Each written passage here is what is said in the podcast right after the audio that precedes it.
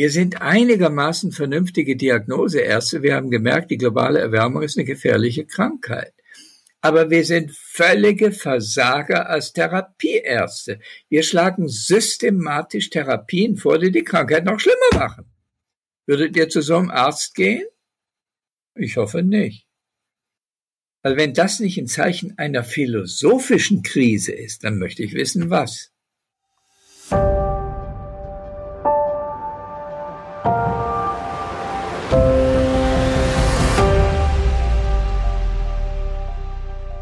Herzlich willkommen zu einer neuen Folge des Scientists for Future Podcast.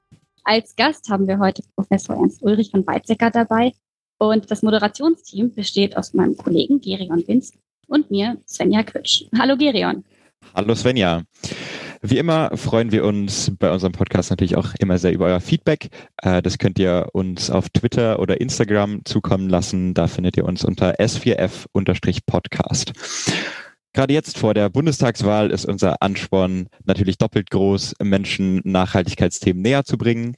Und wir freuen uns sehr, wenn ihr uns dabei unterstützt, indem ihr beispielsweise den Podcast euren Freundinnen und Freunden oder Kolleginnen und Kollegen weiterempfehlt in den vergangenen 16 Folgen mittlerweile, wir sind ja schon eine äh, ganze Zeit lang dabei, in den vergangenen 16 Folgen haben wir uns mit ganz vielen verschiedenen äh, Forscherinnen und Forschern getroffen und haben spannende Einblicke in ganz unterschiedliche Felder der Nachhaltigkeits- und Klimaforschung gewonnen. Und unser heutiger Gast bringt aber neben den Berichten aus der eigenen Forschung auch einen unglaublich großen Erfahrungsschatz mit aus der Arbeit in sowohl internationalen Organisationen aber eben auch der deutschen Bundespolitik. Und gerade im Vorfeld der Bundestagswahl ist das natürlich nochmal ganz besonders spannend.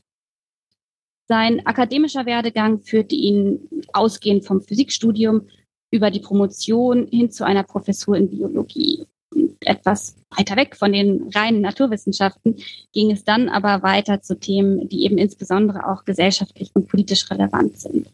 In den 80er Jahren zum Beispiel war er Direktor des UNO-Zentrums für Wissenschaft und Technologie in New York und ebenfalls Direktor des Instituts für europäische Umweltpolitik. Außerdem ist vielen von euch sicherlich das Wuppertal-Institut für Klima, Umwelt und Energie ein Begriff, welches Ernst Ulrich als Gründungsdirektor mit ins Leben gerufen hat.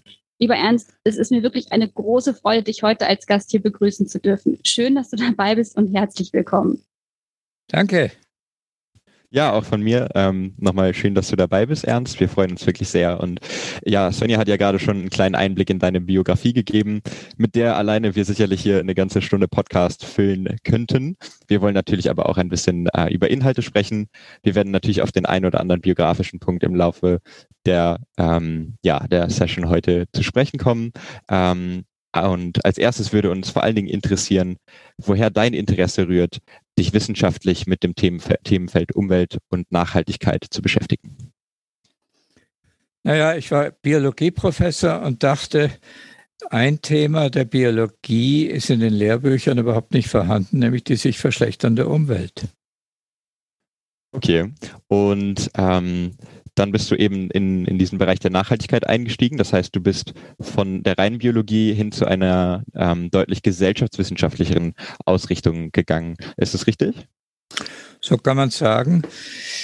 Wir haben damals an der Universität Essen, die war noch ganz jung, ich war im Gründungssenat, ähm, einen Aufbaustudiengang Umwelt ermöglicht. Und da konnten Leute von der Landschaftsplanung, es war eine Art von technischer Hochschule, und äh, aus der Physik, aus der Astronomie oder irgendwoher hineingehen. Und es hatte großen Anklang, gerade im Ruhrgebiet. Da war man sich doch der Sache sehr bewusst, dass das so nicht weitergehen kann. Also wenn man die Wäsche nicht draußen aufhängen kann, weil sie dann schwarz wird statt weiß, ja, und so bist du dann ähm, ja zu, zu nicht nur wissenschaftlich zu politikwissenschaftlichen Themen gekommen, sondern ähm, du bist ja auch wirklich selber aktiv in der Politik gewesen. Ähm, ich, wenn ich das richtig in Erinnerung habe, bist du in den 60er Jahren in die SPD eingetreten und dann im Jahr 1998 sogar als Direktkandidat in den Deutschen Bundestag eingezogen und auch wiedergewählt worden. Und wenn ich mir so den aktuellen Wahlkampf anschaue, dann fällt mir auf, dass die da verwendete Rhetorik und auch die Themensetzung und Argumentation schon in einem ziemlich krassen Gegensatz steht zu dem, was ich als Tugenden des wissenschaftlichen Arbeitens kennengelernt habe. Wie haben denn für dich diese beiden Welten zusammengepasst? Also die Politik auf der einen Seite und eben die Wissenschaft auf der anderen Seite. Naja, also zur Zeit von Franz Josef Strauß als Verteidigungsminister war von Wissenschaft überhaupt nicht die Rede. Und da wurde geschimpft und gescholten ohne Ende. Im Vergleich dazu ist der heutige Wahlkampf sehr zivilisiert und wissenschaftlich. Okay. Und gab es für dich dann äh, große Gegensätze zwischen der wissenschaftlichen Sprache und der wissenschaftlichen Argumentation auf der einen Seite und eben ähm, der Politik auf der anderen Seite? Und wie hast du dich dazwischen gefühlt? Ich musste natürlich als Abgeordneter ab und zu irgendwelche Anhörungen leiten oder mindestens dabei sitzen. Und da haben wir Wissenschaftler eingeladen, und ich war dann erstaunt, dass die Abgeordneten häufig ausgesprochen vernünftig gefragt haben und manchmal die Wissenschaftler sich herausnahmen, im Wesentlichen Meinungsäußerungen abzugeben. Also mein Licht über der Wissenschaft ist ein bisschen dunkler geworden. Nun, hängt auch damit zusammen, dass man heute in der Wissenschaft nur dann Karriere machen kann, wenn man im Wesentlichen Publikationen in Peer-Review-Zeitschriften aus Amerika lanciert.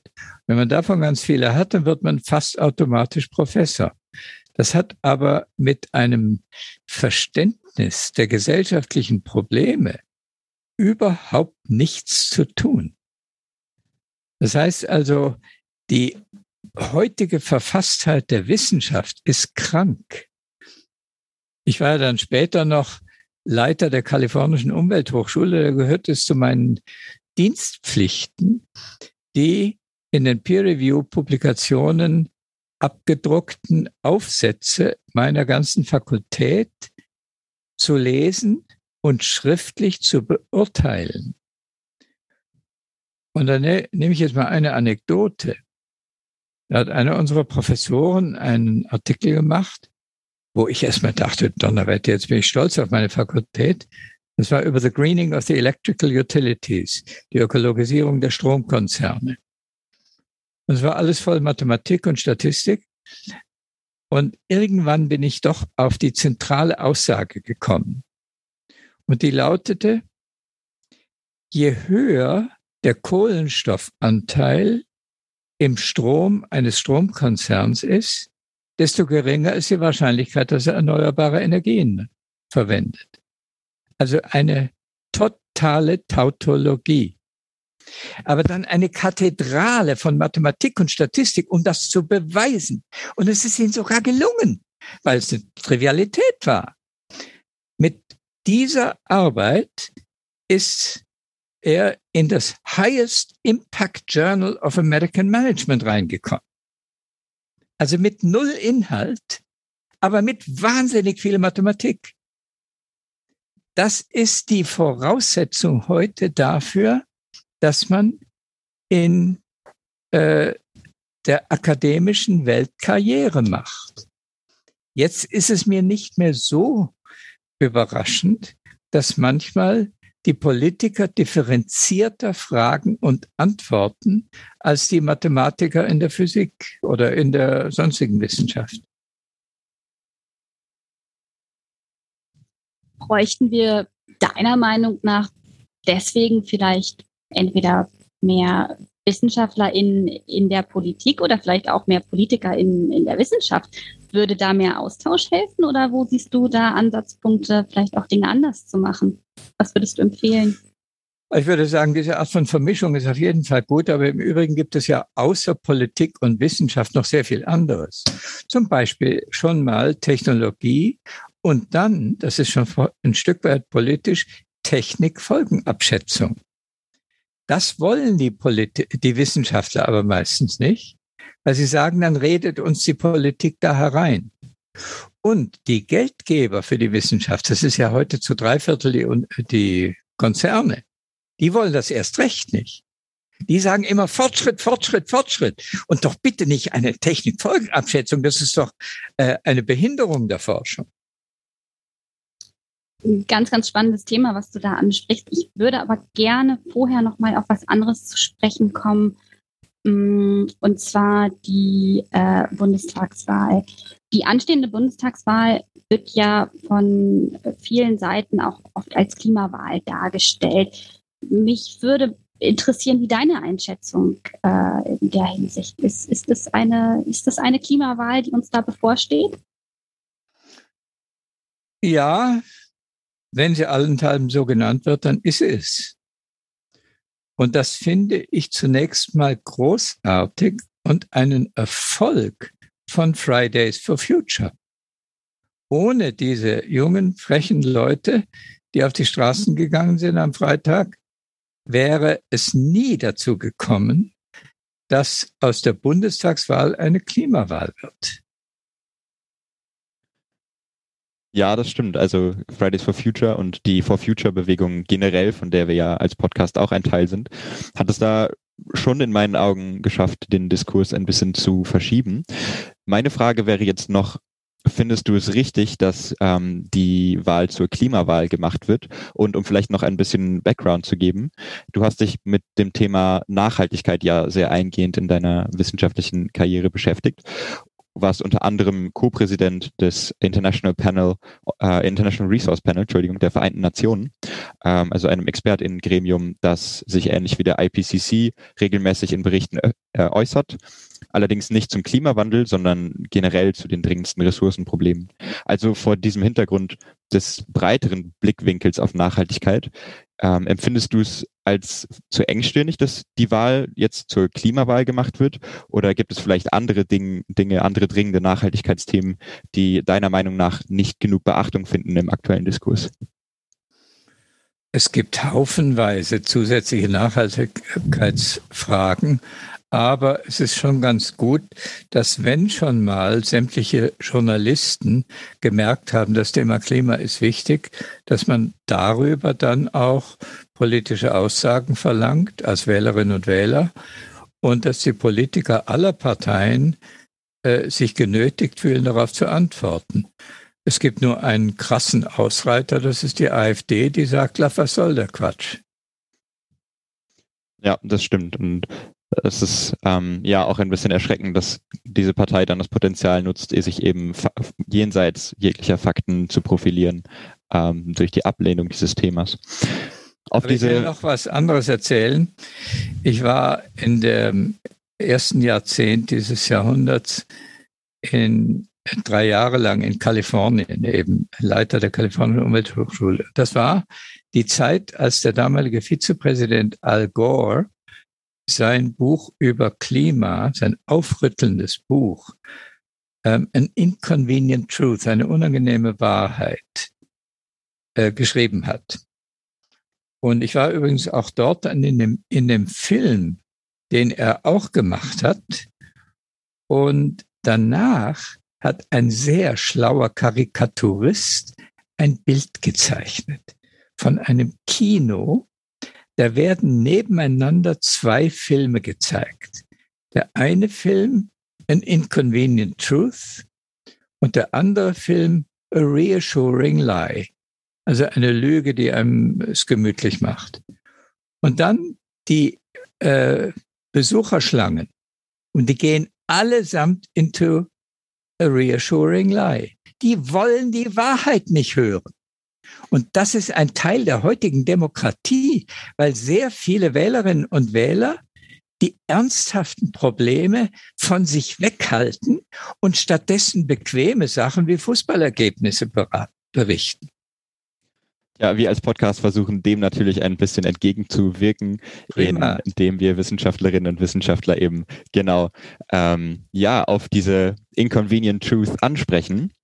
Ähm, du hast äh, vor kurzer Zeit, 2018, selber ein Buch veröffentlicht, ähm, und zwar das Buch Come On, in dem du auch ein wenig auf diese Inconvenient Truth hinweist, du schreibst ja, dass die aktuellen Trends ähm, auf jeden Fall nicht nachhaltig sind und dass wir ein Umdenken brauchen. Und dieses Buch hast du verfasst mit Anders Schweigmann, der mit dir zu der Zeit Co-Präsident des Club of Rome war.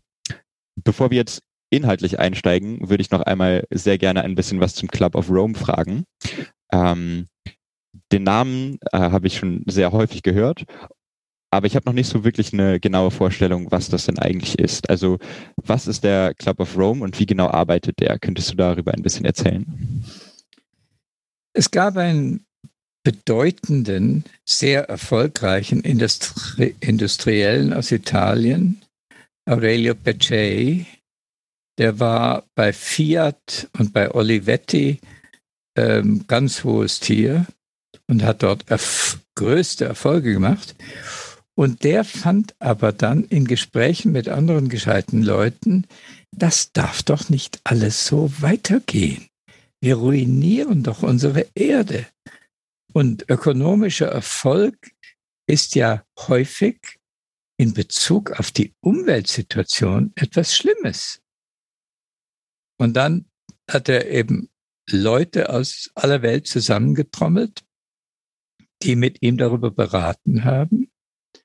Einer von denen war Professor Jay Forrester vom Massachusetts Institute of Technology. Und der sagte dann, na ja, wir haben jetzt das mathematische Rüstzeug in der Hand, um euch vorherzusagen, wie sich die Entwicklung der Menschheit und der Umwelt in den nächsten 100 Jahren entwickelt. Und da waren, waren natürlich alle sehr neugierig. Und dann hat ein junges Team unter Dennis Meadows und seiner Frau Dana Meadows und einem Norweger Jürgen Randers und noch anderen ähm, zusammengesetzt. Und dann kam heraus das Buch The Limits to Growth, die Grenzen des Wachstums. Und da wurde dann gezeigt in so Kurven, wie in den nächsten äh, 50 oder 100 Jahren sich das entwickelt und wie dann plötzlich so nach 60 Jahren oder so die Erde praktisch zusammenbricht, weil die Ressourcen ausgehen, weil die Verschmutzung zu stark zunimmt. Dann gibt es auch äh, riesige Todesfälle genau deshalb. Und äh, damit war dann ein Negativurteil über das Wachstum ausgesagt. Während jeder von uns weiß, die Politik und vor allem die Wirtschaft immer Wachstum, Wachstum, Wachstum. Aber das war eben noch bevor das Wort Nachhaltigkeit in die politische Diskussion reingekommen ist. Das ist erst in den 1980er Jahren gewesen. Äh, das die Buch Die Grenzen des Wachstums, das war vor ziemlich genau 50 Jahren im Jahr 1972 und hatte eine Weltauflage von äh, mehr als 30 Millionen Kopien in allen großen Weltsprachen. Gut, das war aber erstmal ein Schock.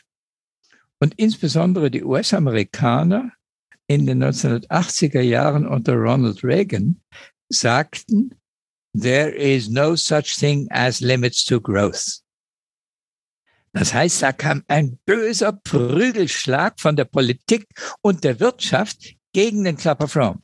Der of Rome war völlig abgemeldet in Amerika. Ich habe von 1981 bis äh, 84 in Amerika gelebt. Da war ich bei der UNO und da habe ich also gesehen, wenn das Wort of Rome auftauchte, war immer Ohrfeigen. Ähm, das ist wieder die gleiche Geschichte. Das Volk will die Wahrheit nicht hören. Oder weite Teile des Volkes. Es gibt ja immer ein paar andere. Schön. Das war The Club of Rome. Die haben sich dann selbst beschränkt auf 100 Mitglieder, waren übrigens fast alles Männer. Da war noch nicht genug Frauen dabei. Ganz ähm, kurz, wie ist man da Mitglied geworden? Kam das auf äh, Einladung oder durfte da einfach sich jeder irgendwie anschließen? Wie ist das passiert? Also ich nehme, es haben Tausende sich um Mitgliedschaft beworben und dann gab es tatsächlich Kriterien, aber die Kriterien waren materialistischer Natur. Äh, man musste einfach ein größeres Institut leiten mit genügend Geldausstattung, so dass wenn man an die Fragen stellt, die dann das Geld selber haben, um die Fragen zu beantworten. Und mich hat man Präsident des Wuppertal-Instituts wurde. Da dachten sie, ja, das ist schön. Wuppertal-Institut für Klima, Umwelt, Energie und mit einem tollen Finanzausstattung und so. Und dann habe ich da angefangen, auch mitzuarbeiten. Das war sehr schön. Aber ähm, jetzt ist diese Ära vorbei. Jetzt haben wir auch eine ganze Menge Querköpfe. Also das Wort Querdenker darf man ja nicht mehr verwenden. Ähm, und wir haben jetzt zwei Frauen als äh, an der Spitze. Und die wollen jetzt natürlich vieles völlig anders machen. Das ist ja auch sehr begreiflich. Aber ich fand schon, die alte Ordnung hatte auch was für sich. Da war jeder Einzelne, der Mitglied des Club of Rome war, in der Lage, die schwierigen, peinlichen, verstörenden Fragen zu beantworten mit seinem Team. Und da kamen also insgesamt 40 verschiedene Berichte heraus. Ich selber habe mit einem Amerikaner, Amory Lovins, ein Buch geschrieben mit dem Titel Faktor 4, doppelter Wohlstand, halbierter Naturverbrauch. Amory Lovins hat vor allem die Energiegeschichten fantastisch dargestellt. Für ihn war der Faktor 4 viel zu wenig. Und das wurde ein Bericht an den Club of Rome. Und das war dann in Deutschland ein halbes Jahr Bestsellerliste. Und da haben dann die Industriellen gedacht, Donnerwetter von diesem Club of Rome kann man was lernen. Ja, vielleicht noch einmal ganz kurz die Nachfrage. Ähm, ich bin oft darüber gestolpert, dass die Berichte Berichte an den Club of Rome heißen und nicht Berichte von dem Club of Rome. Ähm, was hat es damit auf sich? Ach, das war am Anfang eine Bescheidenheitsgäste. Und ich wollte gerne dieses Buch Come On ähm, als Bericht des Club of Rome veröffentlichen lassen. Aber dann hat mein Vorgänger gesagt, nein, das kommt nicht in Frage. Der Club of Rome empfängt Bücher. Und dann habe ich gesagt, ja, aber ich habe eine Abstimmung gemacht unter den Mitgliedern. 80 Prozent waren dafür. Dann sagte er, wenn du das machst, mache ich einen Riesenkrach. Und dann habe ich gesagt, nee, also komm, ich will nicht, dass die Journalisten über einen Krach innerhalb des Rome reden, sondern über die Inhalte. Und dann habe ich gesagt, na gut, ist wieder ein Bericht an den Rome. Wieder ein Beispiel dafür, dass äh, Wissenschaft durchaus auch Diplomatie verlangt. Ist denn der Club of Rome bei seiner wachstumskritischen Haltung geblieben? Also ich meine, Limits, ähm, Limits to Growth ist ja ein Standardwerk der, der Wachstumskritik. Ist es nach wie vor so? Naja, also wir haben in dem Buch Come On doch noch gewisse Unterschiede gemacht. Zum Beispiel haben wir festgestellt, dass die Verminderung der Ressourcen, die Erschöpfung der Ressourcen in der Form, wie sie 1972 prognostiziert worden ist, völlig falsch ist. Denn die haben als Ressourcen nur diejenigen äh, akzeptiert, die abzubauen unter damaligen Verhältnissen lukrativ war. Und alles andere galt nicht. Und sowas wie Fracking gab es natürlich noch nicht. Und das heißt also, wir mussten an der Stelle Grenzen des Wachstums korrigieren und sagen, nee, da gibt es in Wirklichkeit viel mehr. Und dann haben sie noch einen anderen Fehler gemacht. Die haben so getan, als sei je mehr industrielle Output, desto mehr Verschmutzung. Nun gut, im Jahr 1972 war das so. Aber dann gab es ja in Amerika die Clean Air Act, die Clean Water Act, und bei uns Emissionsschutzgesetz und was es so alles gibt. Und inzwischen kann man sagen, ist Deutschland bei sehr viel mehr industriellem Output als 1972 sehr viel sauberer geworden. Also auch da hat der Klapperfraum damals aufgrund des sehr primitiven Modells der, äh, des Massachusetts Institute of Technology falsche Sachen gesagt. Und dann haben wir gesagt, wir müssen die Fragen anders formulieren, so dass wir diese Sorte von Fehlern nicht machen. Und dann haben wir in diesem Buch drei große Abteilungen gemacht, die, äh, ich sage das immer auf Englisch. Das erste heißt, come on, don't tell me the current trends are sustainable. They are not. Das zweite hieß, come on, don't stick to outdated philosophies. Und das dritte hieß, come on, join us on an exciting journey towards a sustainable world. Das heißt, das Wort come on heißt im Englischen zwei ganz verschiedene Dinge. Das eine heißt, du bist ein Idiot und das zweite heißt, komm mit. Und dieser zweite Teil äh, das ist immerhin ein Drittel, äh, die Hälfte des ganzen Buches. Und da gehen wir dann in die Politik rein. Wir müssen die Agrarpolitik, die Verkehrspolitik, die Siedlungspolitik, die Steuerpolitik, die Finanzmarktkontrolle und so weiter neu formulieren, damit es langsam aber sicher lukrativ wird, das Richtige zu machen statt das Falsche. Also bei Bergwerken ist es ganz klar so, die werden desto reicher, je falscher sie sind. Ja, ähm, das heißt, du zeichnest ein durchaus optimistisches ähm, Bild von der Transformation hin zu einer nachhaltigen Welt, wenn ich das richtig verstehe. Also ich meine, eine exciting Journey, das klingt ja ähm, sehr mitreißend, sehr positiv. Warum genau ähm, hältst du diese Reise denn für so aufregend? Naja, ich will von einem Kapitel berichten, was in der heutigen Politik noch in keiner Weise angekommen ist.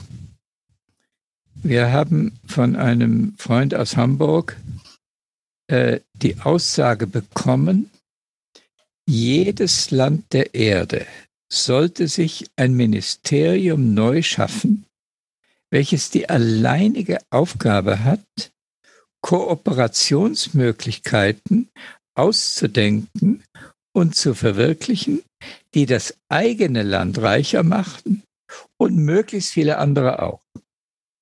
Also ein außenpolitisches Kooperationsmodell. Das hatte er natürlich gelernt aus der EU. Ähm, vor, bevor die EU gegründet worden ist, waren die europäischen Länder miteinander verfeindet und haben immer versucht, die anderen klein zu halten.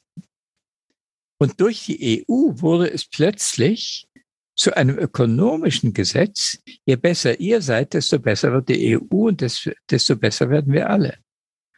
Und dieses ist bisher in der Rhetorik der Außenpolitik noch kaum angekommen. Für Donald Trump war automatisch jedes andere Land ein Rivale. Und die Amerikaner haben diesen Quatsch geglaubt. Aber die Chinesen benehmen, benehmen sich ganz ähnlich. Ja? Das heißt also, wir müssen dafür sorgen, dass in unserer Wahrnehmung der Zielsetzung und Funktion des Staates dafür sorgen, dass das nicht aufgrund von zu viel äh, Verbrauch und so weiter und von Feindschaften zu einer Zerstörung der Natur führt. Das heißt, es geht genau darum, Synergieeffekte zu nutzen, verstehe ich das richtig? Also Themenfelder miteinander zu verknüpfen und einen ganzheitlicheren Blick auf die Welt, auf die Ressourcenprobleme zu bekommen? Absolut richtig. Und beim Klima würde das unter anderem heißen, dass diejenigen Länder, die schon viel zu viel Treibhausgase in die Luft gepustet haben, nunmehr äh, Lizenzen für weitere CO2-Emissionen von den Entwicklungsländern kaufen müssen. Dann würde es für die Entwicklungsländer zum ersten Mal in der Geschichte lukrativ, keine Kohlekraftwerke mehr zu bauen, sondern die dadurch frei werdenden Lizenzen an die, an die Deutschen zu verkaufen. Das ist natürlich ein, ein sehr guter Vorschlag, aber mir stellt sich da so ein bisschen die Frage der Umsetzbarkeit. Also wie komme ich zu dem Punkt, dass ich das aktuelle äh, politische System so umstelle, dass eben ein, ein Ressourcenhandel und vor allen Dingen diese Form des Ressourcenhandels möglich ist? Es ist nicht leicht. Der Wissenschaftliche Beirat Globale Umweltveränderungen hat für die Kanzlerin einen vernünftigen Politikvorschlag in diese Richtung formuliert, schon vor über zehn Jahren. Aber dann haben die Amerikaner und die Russen und die Saudis und ein paar andere gesagt, da wollen wir gar nicht mitmachen. Und dann hat man es erstmal wieder in die Schublade gelegt. Das heißt, wir müssen erstmal sowas wie einen Klimaclub bilden von Leuten, von Ländern aus dem Norden und Ländern aus dem Süden, die mit im Sinne dieser Synergien kooperieren. Das Wort ist übrigens von Olaf Scholz. Aber kann man nicht argumentieren, dass genau das Paris-Abkommen genau dafür schon die Infrastruktur bietet? Das hat ja auch also gerade auch äh, Finanzinstrumente und so weiter, die da drin stecken, äh, die genau in die Richtung gehen. Ähm, wäre es nicht sinnvoll, da bestehende Abkommen zu nutzen? Paris war ein Riesenfortschritt, hat aber eine ganz große Schwäche gegenüber dem Kyoto-Protokoll. Es hat keinerlei Verbindlichkeit. Dazu haben wir tatsächlich schon eine Folge gemacht hier im Podcast. Und zwar haben wir in Folge Nummer 15 Julia Dehm interviewt. Sie ist Völkerrechtlerin äh, aus Melbourne. Und falls ihr euch zu dem Thema noch ein bisschen informieren wollt, könnt ihr da natürlich auch sehr gerne reinhören. Ähm, ja, Du hast dich in deiner Forschung, wie du eben schon gesagt hast, Ernst, ähm, mit dem Thema Ressourcenproduktivität auseinandergesetzt. Das Stichwort Faktor 4 beziehungsweise Faktor 5 äh, ist ja schon gefallen. Lasst uns doch an dieser Stelle ganz kurz nochmal zusammenfassen, wenn wir von Ressourceneffizienz sprechen ähm, oder eben auch Ressourcenproduktivität. das ist ja jetzt äh, in dieser Folge schon öfters gefallen. Was genau steckt eigentlich dahinter? Wir haben ja durchaus auch fachfremde Hörerinnen und Hörer. Ähm, Ernst, magst du vielleicht nochmal versuchen, das tatsächlich ein ja doch recht ähm, komplexes Konzept auf zwei, drei Sätze runterzubrechen? Wie würdest du es auf den Punkt bringen? Unsere Bücher haben furchtbar viele Beispiele. Ich nehme jetzt mal eines. Früher war die Beleuchtung mit alten Glühbirnen gemacht worden. Und das ist ja sehr schön, aber ein großer Stromfresser. Heute benutzt man gerne die LED, die lichtemittierenden Dioden. Die sind ungefähr zehnmal so effizient. Das heißt, du steckst nur noch ein Zehntel des Stroms für die gleiche alte Lichtausbeute rein. Das ist dann ein Faktor 10.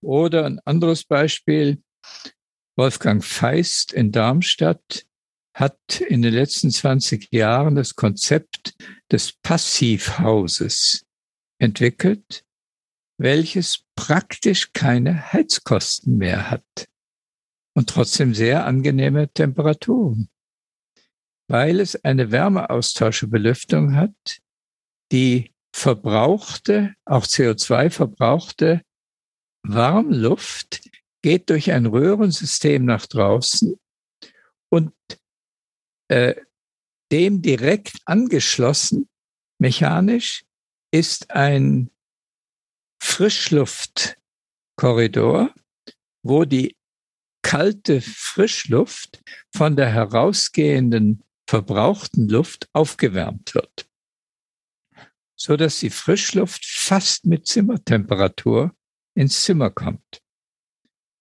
Das heißt, also man braucht fast keine Heizung mehr. Und wenn man wie wir auch noch auf dem Dach Solarenergie hat, dann ist man sogar ein Plusenergiehaus. Das ist ein riesen Unterschied zu den alten Bauten, die im Wesentlichen riesen Kohle- und Stromfresser waren. Ich würde ganz gern auf das Beispiel auch mit dem Licht, weil das glaube äh, zurückkommen, weil das glaube ich was ist, wo jeder auch eine gute Vorstellung von hat. Ähm, jeder von uns hat ja Glühbirnen in seinem Haus oder eben LEDs. Ähm, jetzt ist natürlich der Gedanke der Effizienzsteigerung im ersten Moment total nachvollziehbar, wenn ich mit weniger Energie oder mit weniger Ressourcen das Gleiche rausbekomme. Jetzt führt das ja aber häufig dazu, dass dann auch dementsprechend mehr verbraucht wird. Also gerade bei den LEDs, die hat man ja heutzutage nicht mehr irgendwie nur in seiner Deckenlampe oder in seiner Stehlampe, sondern auch als Möbelbeleuchtung unter der Küchenzeile oder im Badezimmer. Das sind jetzt alles Beispiele wirklich so aus dem Haushalt. Aber ähm, ganz oft sind ja diese Ressourcen ähm, oder diese Effizienzsteigerungen verbunden mit dem sogenannten Rebound-Effekt, also mit einer Steigerung der Nachfrage oder eben auch eine, eines Anwachsen. Ähm, ja, also bei Autos zum Beispiel war das dann auch die, die Gesamtgröße oder das Gewicht der Autos, dass die Modelle immer größer wurden. Wie, wie schätzt du das ein? Wo sind die Gefahren des Rebound-Effektes oder wie kann das auch ähm, ja, mitigiert werden? Wie kann dem entgegengewirkt werden? Vielen Dank, dass du den Rebound-Effekt als solchen erwähnst. Das ist ein uraltes Phänomen. William Stanley Jevons hat in den 1860er Jahren ein Buch The Coal Questions, die Kohlefrage, publiziert, wo er gezeigt hat, dass die fantastische Effizienzerfindung von James Watt mit der Dampfmaschine die äh, etwa nur noch ein Viertel der Kohle brauchte für die gleiche mechanische Leistung, nicht etwa zu einer Senkung des Kohleverbrauchs geführt hat, sondern zu einer gigantischen Vermehrung. Also auf Englisch sagt man auch nicht Rebound-Effekt, sondern Jevons Paradox. Das heißt also, die heutige Ökonomie ist so eingerichtet, dass wenn etwas billiger wird, und effizienter wird, dann wird automatisch mehr Konsum erzeugt. Und die Wirtschaft ist goldfroh. Sagt, wunderbar. Dafür brauchen wir die Effizienz, damit mehr konsumiert werden kann. Nur unter Klima und anderen ökologischen Gesichtspunkten ist das natürlich ein Riesenquatsch. Und das hat bei mir zu der politischen Überlegung geführt, wir dürfen die Preisgestaltung nicht alleine dem Markt überlassen, sondern es ist eine Staatsaufgabe, den Rebound-Effekt zu dämpfen. Und dafür ist mit Abstand das Beste der Preis. Und dann habe ich, als ich die chinesische Regierung beraten habe, ich war Leiter einer Arbeitsgruppe zusammen mit einem Chine ehemaligen chinesischen Minister ähm, über ökonomische Instrumente für Energieeffizienz und Umweltschutz. Und dort habe ich unter anderem eingebracht die Aussage, mach doch in China jedes Jahr die Energie um so viel Prozent teurer, wie im abgelaufenen Jahr die Effizienz sich vermehrt hat. So dass das, was man pro Jahr ausgibt äh, für Energiedienstleistungen, nie mehr wird. Man muss dann immer noch einen Sozialtarif machen, weil die Effizienzverbesserungen kommen erst bei den Reichen an und dann erst später zu den Ärmeren. Das muss kompensiert werden, sonst kriegen wir es politisch nicht durch. Völlig richtig. Aber wenn man das macht, hat man eine Art von Ping-Pong-Mechanik. Steigt die Effizienz, steigen die Preise. Steigen die Preise, steigt die Effizienz, weil da wird es lukrativer, äh, die Effizienz weiter zu steigen. Und dann wieder der Preis und dann wieder die Effizienz, dann wieder der Preis. Und dieses ist präzise abgeguckt der Dynamik der industriellen Revolution seit der Zeit von Karl Marx. Nämlich steigt die Arbeitsproduktivität, kann die Arbeitnehmerseite höhere Löhne durchsetzen, steigen aber die Löhne, wird es lukrativer für die Unternehmer, die Arbeitsproduktivität weiter zu fördern. Und dieses Ping-Pong hat innerhalb von 150 Jahren so etwas wie eine Verzwanzigfachung der Arbeitsproduktivität hervorgebracht. Und dieses ist für Energie und für Primärrohstoffe im Prinzip ebenfalls erreichbar vielleicht sogar in etwas weniger als 150 Jahren. Jetzt ist ja das Thema Arbeitsproduktivität nochmal ein ganz, äh, ganz eigener Themenkomplex, ähm, wo es ja auch ganz unterschiedliche Ansätze gibt. Was ich aber ganz wichtig und ganz schön finde, dass du das gerade auch nochmal so herausgestellt hast, ähm, ist diese Überlegung der Einbettung, ne, dass eben natürlich Effizienzsteigerungen auch äh, sozial gerecht äh, einmal verankert werden müssen, aber eben auch mit verschiedenen Maßnahmen zusammengedacht werden müssen. Was mich nochmal interessieren würde, du hast gerade die Zahl so, irgendwie, ich glaube, 120 Jahre oder so genannt. Ähm, wenn wir jetzt mal ein bisschen dichter in die Zukunft gucken, ähm, wir haben das äh, noch äh, durchaus optimistische Ziel, äh, Klimaerwärmung auf zwei Grad oder idealerweise sogar darunter zu, ähm, zu begrenzen. Wie siehst du denn da das Potenzial durch ähm, Effizienzsteigerung? Äh, also was wäre der Beitrag sozusagen von ähm, Ressourceneffizienz zur äh, Erreichung des Zwei-Grad-Ziels? Wie ist deine Einschätzung da? Das ist heute vollständig überlagert über die sogenannte Dekarbonisierung. Das heißt, man ersetze bitte die fossilen Brennstoffe durch erneuerbare Energien, dann haben wir das Problem gelöst. Und dann brauchen wir uns auch überhaupt nicht mehr den Kopf zu zerbrechen über Effizienz. Das ist die heutige Denke. Ich kenne praktisch keinen Journalisten, der so, der nicht so denkt. Das ist aber ein Fehler. Ich bin sehr für die erneuerbaren Energien. Ich war im Deutschen Bundestag, habe Hermann Scheer geholfen, das Gesetz durchzubringen und so. Aber die Effizienz ist immer sekundäre Priorität für die normalen Menschen. Für die Wirtschaft ganz besonders. Die Wirtschaft findet die Solarenergie wunderbar. Denn da kann man wieder verkaufen, verkaufen, verkaufen. Und bei Effizienz ist das nicht so selbstverständlich. Denn wenn man, das ist der Rebound-Effekt, jetzt mit den LEDs einfach viel mehr Licht produziert, dann freut sich vielleicht der Konsument, aber das Klima freut sich überhaupt nicht. Also, das ist wieder eine Aufklärungsfrage. Die Leute möchten nicht so gerne Dinge anfassen, die ihnen unbequem sind. Und die Genügsamkeit, Suffizienz ist unbequem. Ich bin gerade total dankbar, dass du selber das Stichwort Suffizienz auch nochmal reingebracht hast, weil mir genau das auch die ganze Zeit durch den Kopf ging.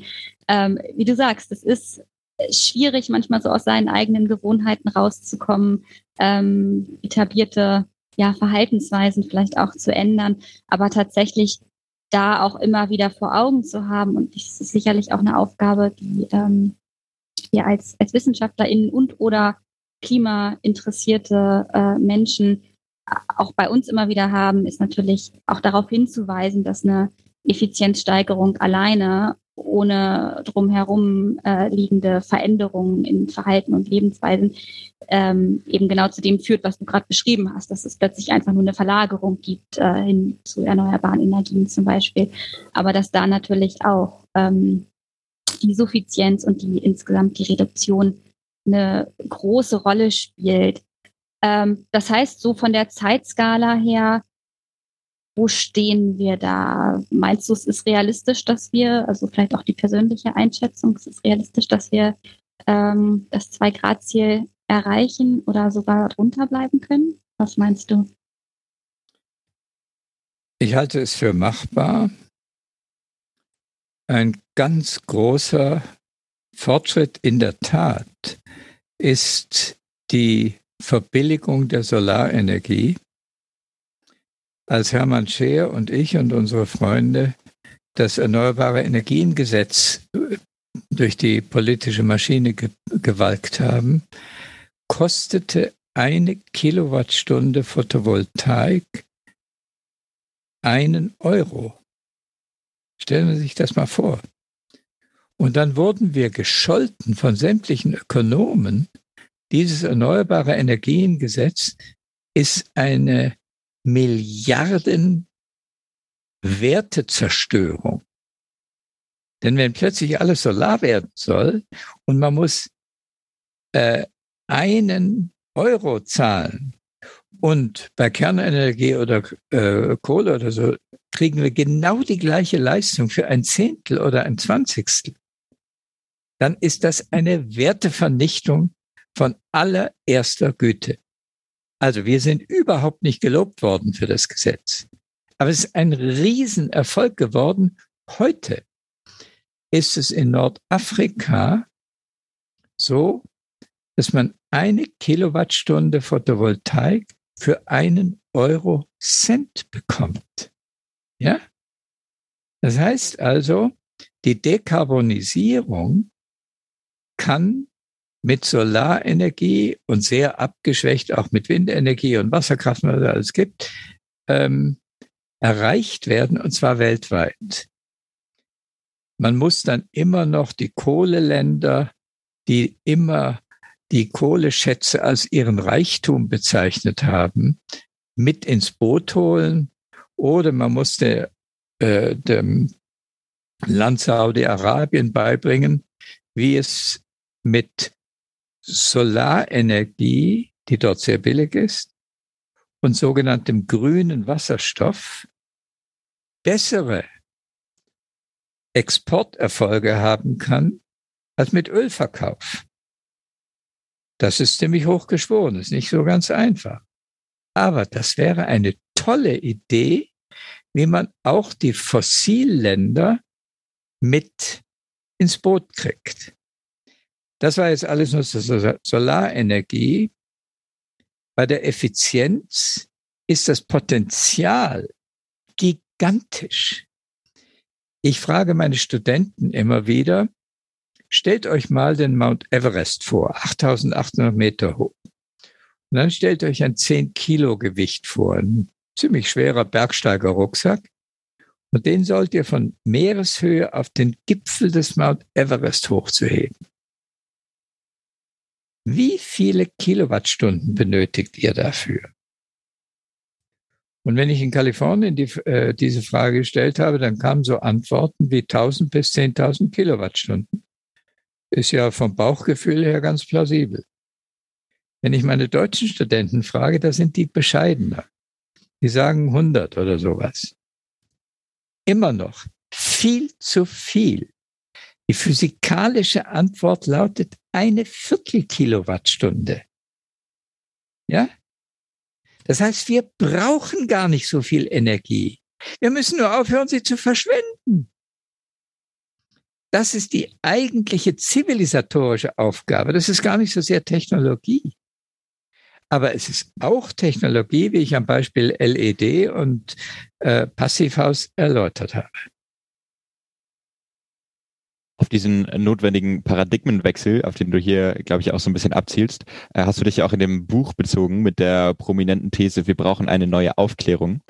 Ähm, historisch ist die, steht die Aufklärung ja wirklich für eine grundlegende gesellschaftliche Veränderung und die historische Auf Aufklärung zielte darauf ab, den Verstand mehr in den Mittelpunkt der Entscheidungsfindung zu rücken. Würdest du sagen, uns als Menschen ist dieser Verstand abhanden gekommen oder wieso brauchen wir auf einmal wieder eine neue Aufklärung? Nein, die Logik ist anders. Die alte Aufklärung war für Wissenschaft und Technologie und Wohlstandserzeugung eine gigantische Verbesserung. Aber sie hatte gleichzeitig Fehler, die man sich dann weil es so schön war, nie akzeptiert hat.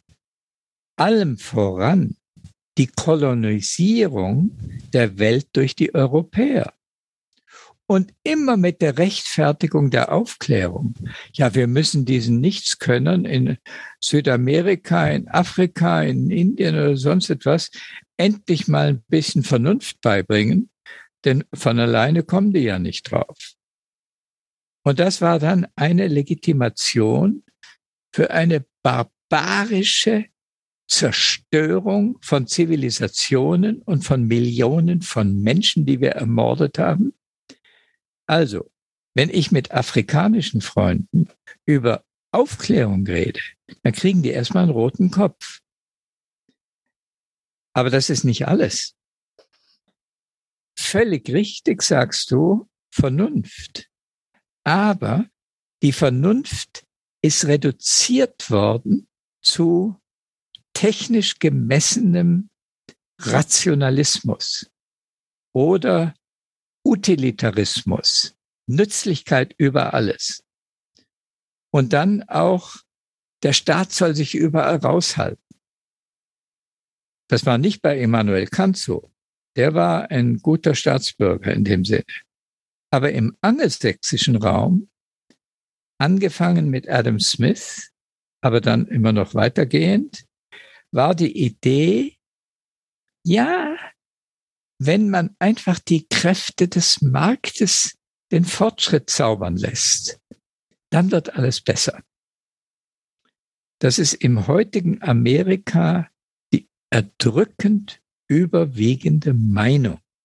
Und sie ist falsch. Aber das sagt aber einem Amerikaner. Die denken, naja, die Europäer sind halt alle blöd geblieben. Also, das ist nicht so einfach. Und nun sagen wir, in der heutigen vollen Welt, der zerstörenden Welt, brauchen wir neue Himmelsrichtungen für den Gebrauch der Vernunft. Zur Vernunft gehört auch die Technikfolgenabschätzung. Zur Vernunft gehört auch sozialer Frieden, internationale Kooperation, Synergie. Zur Vernunft gehört auch die Technologie des Klimaschutzes. Zur Vernunft gehört auch eine Gleichberechtigung von Menschen verschiedener Art, also nicht nur Frauen und Männer, sondern eben auch Afrikaner und Europäer und so weiter. Zur Vernunft gehört auch Balance ähm, und nicht Rechthaberei. Und dann nehmen wir so ein Dutzend, Dutzend Beispiele, wo Balance sein muss. Zum Beispiel natürlich zwischen Frauen und Männern. Aber auch Balance zwischen Staat und Markt. Der Staat muss den Rahmen vorgeben und der Markt kann dann durchaus mit Erfindungen kommen. Das ist gar nicht so scha gar nicht schade. Aber wenn man vom Staat her nicht dafür sorgt, dass es von Jahr zu Jahr lukrativer wird, energieeffizient zu werden, haben wir den Rebound-Effekt. Und der Staat muss dafür sorgen, dass an Schulen und Hochschulen nicht nur die Mathematisierung belohnt wird, sondern auch das Mitstreiten für eine Zukunft, über die Fridays for Future glücklich wäre. Davon ist bisher nicht die Rede. Ich finde es einen ganz interessanten Ansatz, da tatsächlich ähm, von einer neuen Art der Aufklärung äh, zu sprechen, weil uns die Aufklärung ja durchaus auch ein Stück weit diese Trennung von, von Mensch und Umwelt oder von Mensch und Natur gegeben hat, die wir ja jetzt gerade mit viel Mühe versuchen, auch ein Stück weit wieder zu überkommen und das wieder mehr einheitlich zu denken und uns klar zu machen, ne, ohne die Umwelt sind wir halt nicht viel. Und genau das könnte ja tatsächlich so ein Punkt sein, wo wir auch wiederum von anderen Kulturen ganz viel lernen können. Deswegen finde ich das einen interessanten Zusammenhang, den du da aufmachst, ähm, gerade auch mit der Kritik an der Aufklärung ähm, in Bezug zum Beispiel auf äh, Kolonialgeschichte und das einfach nochmal umzudenken und da wirklich auch zukunftsfähige Modelle zu entwickeln, vielleicht ein Stück weit mit dem Lernen aus dieser Erfahrung. Sehr, sehr spannend, ja. Da würde ich gerne noch etwas Geografisches dazu sagen. In unserem Buch zeigen wir auch das Yin und Yang Symbol. Das ist dieses Balance-Symbol. In der westlichen Welt, speziell der amerikanischen, macht man Karriere mit Rechthaberei. In den asiatischen Kulturen ist die Vorstellung von Balance etwas absolut Natürliches. Und dann Afrika. Dort gibt es den Begriff Ubuntu. Und damit ist gemeint, dass der Egoismus, der Individualismus eine, ein Denkfehler ist. Ich bin eigentlich das, wie sich die Menschen, die mit mir umgehen, wahrnehmen. Das heißt also, es ist eine soziale Ichheit und nicht eine egoistische. Und das können unsere westlichen Zivilisationen lernen.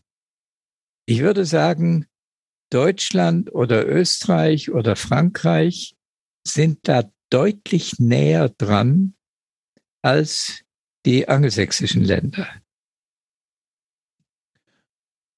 Und wie genau kann dieser Lernprozess aussehen oder was braucht es, um diesen Lernprozess anzustoßen? Ich kann mir das noch nicht so ganz vorstellen, ähm, wie genau so eine neue Aufklärung dann ins Rollen kommt oder wie sie angestoßen werden kann. Naja, also in unserem Buch Wir sind dran kostet das 50 Seiten, äh, das zu beantworten. So ganz einfach geht das nicht. Aber jedenfalls, das Wichtigste habe ich gleich schon gesagt, die, der Rationalismus darf nicht das einzige Qualitätskriterium sein. Und der Utilitarismus schon gar nicht. Denn der basiert ja auf den Werteschätzungen im Wesentlichen der Sieger. Ich würde gerne so langsam Richtung Abschluss nochmal eine ganz andere Frage stellen. Und zwar hast du ja wirklich auch ganz viel Erfahrung auf ganz unterschiedlichen Positionen gesammelt, in der Wissenschaft, in der Politik, an den verschiedensten Schnittstellen. Was mich da nochmal unglaublich interessieren würde, wäre die, deine Einschätzung, auf welcher dieser Positionen oder in welchen dieser Tätigkeiten du dich am wirkmächtigsten gefühlt hast. Wo hattest du das Gefühl, hier bewegst du wirklich was? War das die politische Seite? War das der wissenschaftliche Beitrag? Wenn du so darauf schaust, was würdest du vielleicht auch auch heutzutage jungen äh, Wissenschaftlerinnen und Wissenschaftlern äh, raten? Wo könnten sie mehr bewegen? Wie siehst du das? Es kam bei mir nicht so sehr auf die Domäne an, wo ich gearbeitet habe, sondern eher darauf an, wie ich gearbeitet habe. Und das war doch sehr viel Teamarbeit. Und ich wollte immer gerne Leute um mich haben, die besser sind als ich, die mehr verstehen.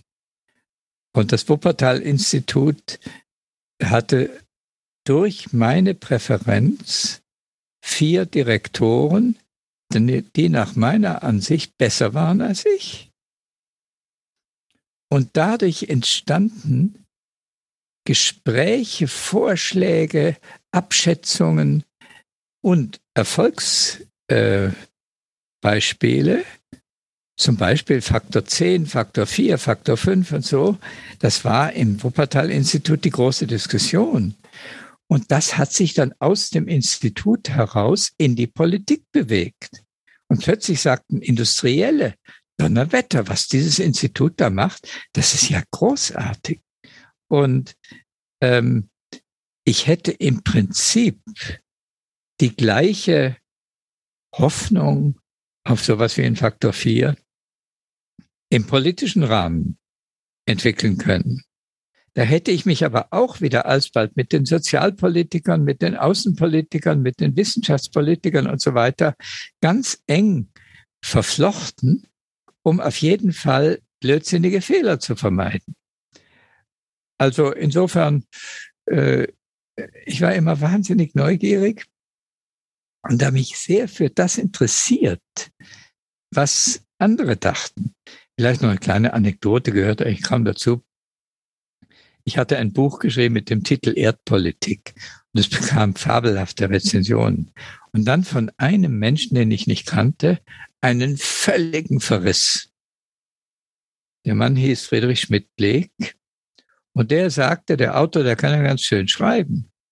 Aber das Wichtigste hat er vergessen, nämlich die Notwendigkeit, die gigantischen Materielawinen, die wir ähm, produzieren, endlich zu vermindern. Und er sagte, wir müssen um einen Faktor 10 besser werden. Dann dachte ich, nur eine ziemlich mutige Behauptung, aber ich will den Kerl mal kennenlernen. Und dann habe ich ihn besucht, er lebte damals in Österreich. Und wir haben uns unterhalten. Nach einer halben Stunde waren wir Freunde. Äh, obwohl er mich ja ganz fürchterlich kritisiert hat. Aber egal. Ich war neugierig, dachte, Donnerwetter, der hat was zu sagen, was mir nicht eingefallen war.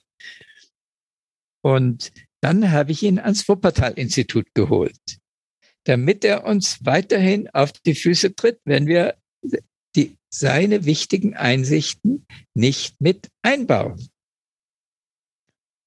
ja, diese Neugierde und vielleicht auch so ein bisschen sehr kindliche, ähm, ja, Neugierde, Offenheit der Welt gegenüber, das ist, denke ich, ein, ein sehr gutes ähm, Ding, ein sehr guter Hinweis, den wir unseren Hörerinnen und Hörern sehr gerne mitgeben. Zum Abschluss haben wir noch eine Frage, mit der wir ein bisschen in die Zukunft blicken möchten.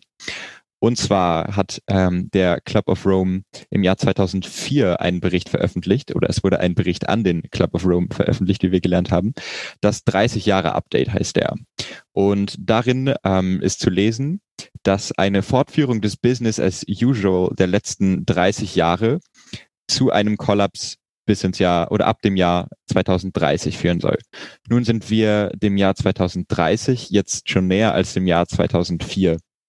Wie sieht deine Prognose ähm, in Bezug auf den ähm, den Bericht aus dem Jahr 2004 aus? Hatten die deine Kolleginnen und Kollegen damals recht oder gibt es Grund zu mehr Optimismus? Sie hatten im Wesentlichen recht. Das gewisse Problem war, dass nach 1990 die westliche, speziell die amerikanische Denkweise dominant war weltweit. Man wollte auch den Entwicklungsländern beibringen, so zu werden wie die Amerikaner. Und die Amerikaner wollten Wachstum, Wachstum, Wachstum. Und das hat sich weltpolitisch weitestgehend durchgesetzt. Dann kam 2009 nochmal eine Krise äh, und da waren die Amerikaner auf einmal ganz unten. In Deutschland hat die Krise nicht so negativ gewirkt, unter anderem, weil wir ähm, die ähm, Arbeitsplätze gesichert haben mit dem äh, Teilarbeitergeld oder wie heißt das? Ähm, das heißt also, äh, das Wachstum hat erstmal einen Knick gekriegt, aber seither gibt es mehr Ökonomen, die gemerkt haben, dass die reine Wachstumsökonomie nicht furchtbar gescheit ist.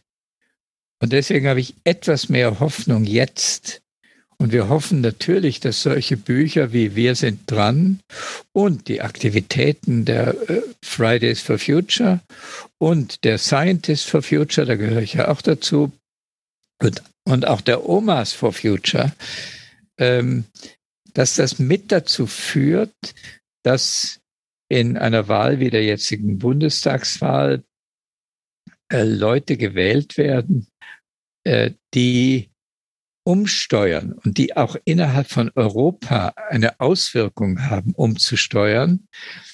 Und dass dann Europa durch das Umsteuern zum Erfolgsmodell erklärt wird, dann haben wir eine gewisse Chance, dass die Amerikaner plötzlich stutzig werden, denn die haben sich immer nur selber als die Besten äh, angesehen.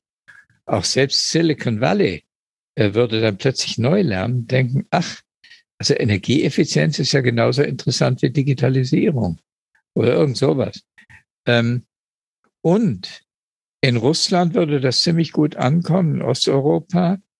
Und die Chinesen sind immerhin schon dran, zu versuchen, nach ihren gigantischen äh, drei Wachstumsjahrzehnten auch so etwas wie äh, Klimaverträglichkeit ähm, einzubauen. Das heißt, es gibt etwas mehr Mut, so dass das Buch von 2004 vielleicht in zehn Jahren als veraltet gelten kann.